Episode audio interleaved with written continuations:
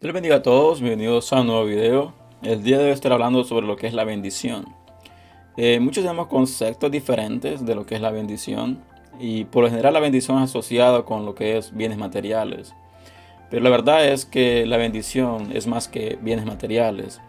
Eh, podemos observar muchas personas con las cuales tienen muy buena solvencia económica, tienen muy buenos trabajos, que les provee lo que necesitan y le da más de lo que necesitan. Y lo primero que decimos nosotros es, oh, son personas bendecidas.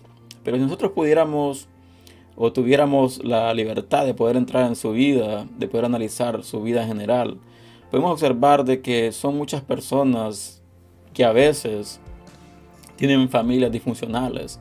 Eh, sus hijos están apartados de Dios, eh, sus matrimonios no es un matrimonio estable, no es un matrimonio de armonía, donde los pleitos, las contiendas son parte diaria de, sus vidas, donde pasan tristes, donde pasan oprimidos, donde muchas veces inclusive no ni tienen a Dios en sus corazones. Entonces podemos ver de que no son bendecidos como nosotros creemos. Porque cuando tú eres una persona bendecida de parte de Dios, tienes que ser realista. Dios bendice de una manera general, tanto en tu área personal, en tu área familiar y en tu área ministerial.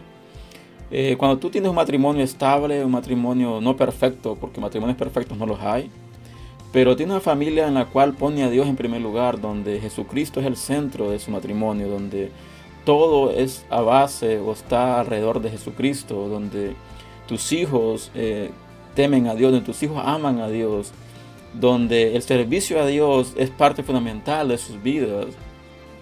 Y por consiguiente la voluntad de Dios se manifiesta diariamente, entonces podemos ver de que esto sí se acerca un poco más a lo que es la bendición de parte de Dios. Pero muchas veces nosotros estamos anhelando o queremos eh, cosas de que nos atrae ciertos beneficios, eh, cualquier índole, tanto puede ser material como personal o cualquier otra cosa. Y creemos de que esto es una bendición. Y decimos, oh, si tuviera tal cosa, si tuviera esto, si tuviera aquello, si tuviera ese trabajo, si ganara esto, si ganara aquello, entonces sería bendecido.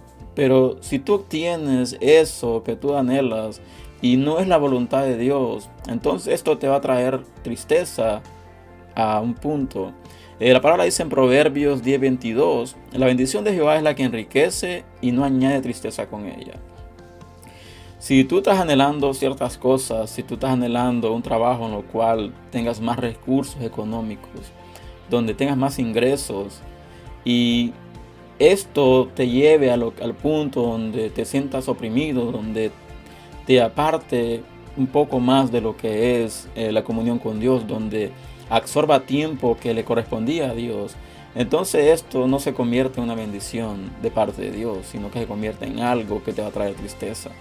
Así que si tú estás orando eh, para que Dios te dé algo, pídele en primer lugar de que se haga la voluntad de Él. Que no te dé algo de que lo que va a hacer es alejarte de Él.